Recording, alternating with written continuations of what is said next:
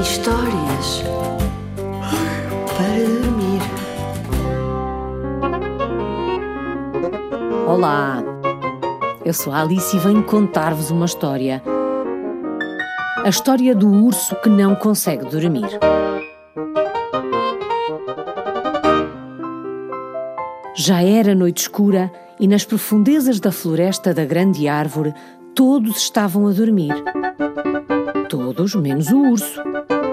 A sua grande cama era quentinha e aconchegante.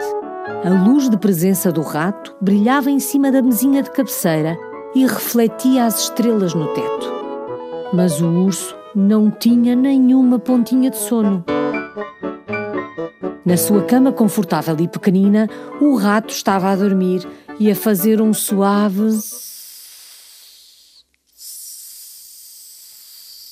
Enquanto o rato descansava, o urso suspirava com inveja. Talvez um copo de água ajude. Pensou o urso, dirigindo-se para a cozinha. Mas isso não o fez ficar com sono.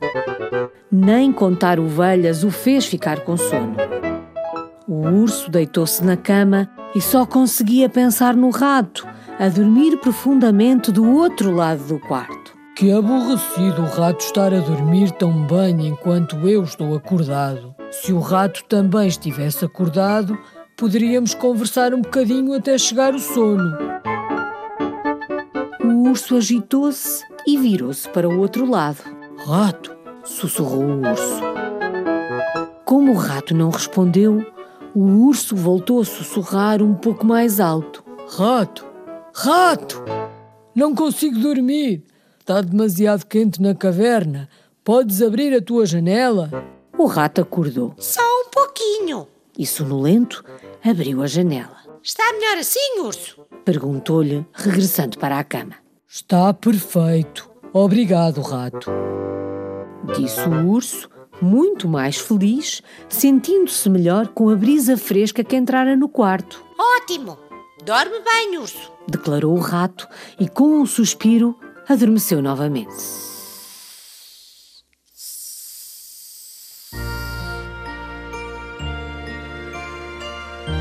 O urso não queria acreditar. O rato estava a dormir outra vez. Já! Como é que era possível, tendo em conta que o urso ainda estava bem acordado? Bolas! suspirou o urso. A brisa era fresca e deliciosa, mas ele não tinha nem uma pontinha de sono, e isso era muito injusto. Rato! chamou o urso, já nem se dando ao trabalho de sussurrar. Rato! Acorda! Não consigo dormir. A tua luz de presença está a brilhar demasiado e não me deixa adormecer. Hum, Disse o rato meio acordado. desculpa, urso. Apressou-se a desligar a luz de presença. Depois, o rato voltou a deitar-se na sua pequena e confortável caminha. Virou-se uma vez e rapidamente voltou a adormecer.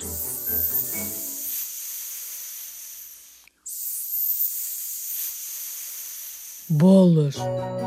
resmungou o urso. O rato nem sequer acordou. Como é que ele fazia aquilo? Como se atrevia ele?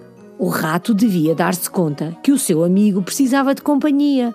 Estava acordado, sozinho, na escuridão, na completa escuridão. Sem a luz de presença do rato, o quarto ficara completamente escuro e já não havia estrelas brilhantes a refletirem no teto. O urso deitou-se na mais profunda escuridão, sentindo-se muito zangado. O rato continuava a dormir.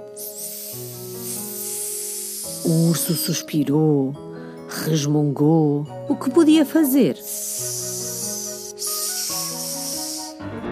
Acabou. Já não aguentava mais aquilo. Rato! Gritou o urso. Para de ressonar! Estás a fazer com que eu não consiga dormir e isso é muito egoísta da tua parte. Por fim, o rato despertou por completo. Mas agora também ele estava bastante zangado. Eu não estava a ressonar. Respondeu o rato bruscamente. E se sou assim tão egoísta, vou dormir para o jardim onde não chateio ninguém. O rato pegou no cobertor e apressou-se a ir lá para fora. Pum! bateu com a porta e a caverna mergulhou no silêncio. O urso deitou-se na cama, sentindo-se bastante sozinho. A caverna estava muito, muito escura e muito, muito silenciosa demasiado silenciosa. E o urso não se sentia apenas sozinho, sentia-se também triste e malvado. Por que razão fora tão mal com o seu amigo rato? O rato não tinha feito nada de mal. Oh, não! suspirou o urso. O que é que eu fui fazer? E se o rato estivesse com frio no jardim? E se ele estivesse com medo do escuro, completamente sozinho fora de casa? O urso saltou da cama no alvoroço. Rato! chamou ele assim que saiu para o jardim com o seu cobertor. Rato! Desculpa, não queria ter sido tão horrível. A culpa não foi tua. Não quero que fiques sozinho aqui na escuridão. Faço-te companhia. O rato virou-se para o urso e sorriu gentilmente. Oh, urso, não tem mal. Eu sei que não querias ser mau, mas até é divertido acampar no jardim. E o rato deu um valente abraço de boa noite ao urso, aconchegou-se no seu cobertor fofinho e adormeceu rapidamente. O urso olhou em redor e sorriu. Os arbustos e as árvores pareciam mágicos sob a luz da lua. O urso, mais calmo, colocou o seu cobertor perto do rato adormecido e depois enroscou-se na relva fofinha.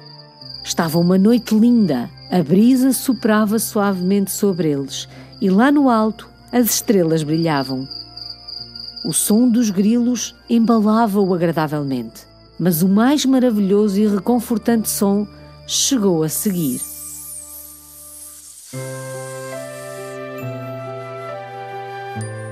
Urso ouviu o calmo ressonar do seu melhor amigo, o rato.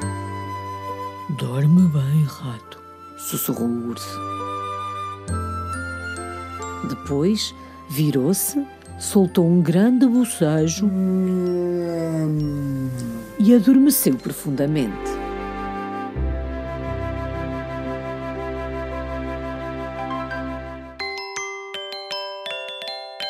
Esta história foi escrita por Juliet Grumme. Pode ser lida no livro Um Mundo de Histórias e Fantasia É Hora de Dormir, edição da Book Smile.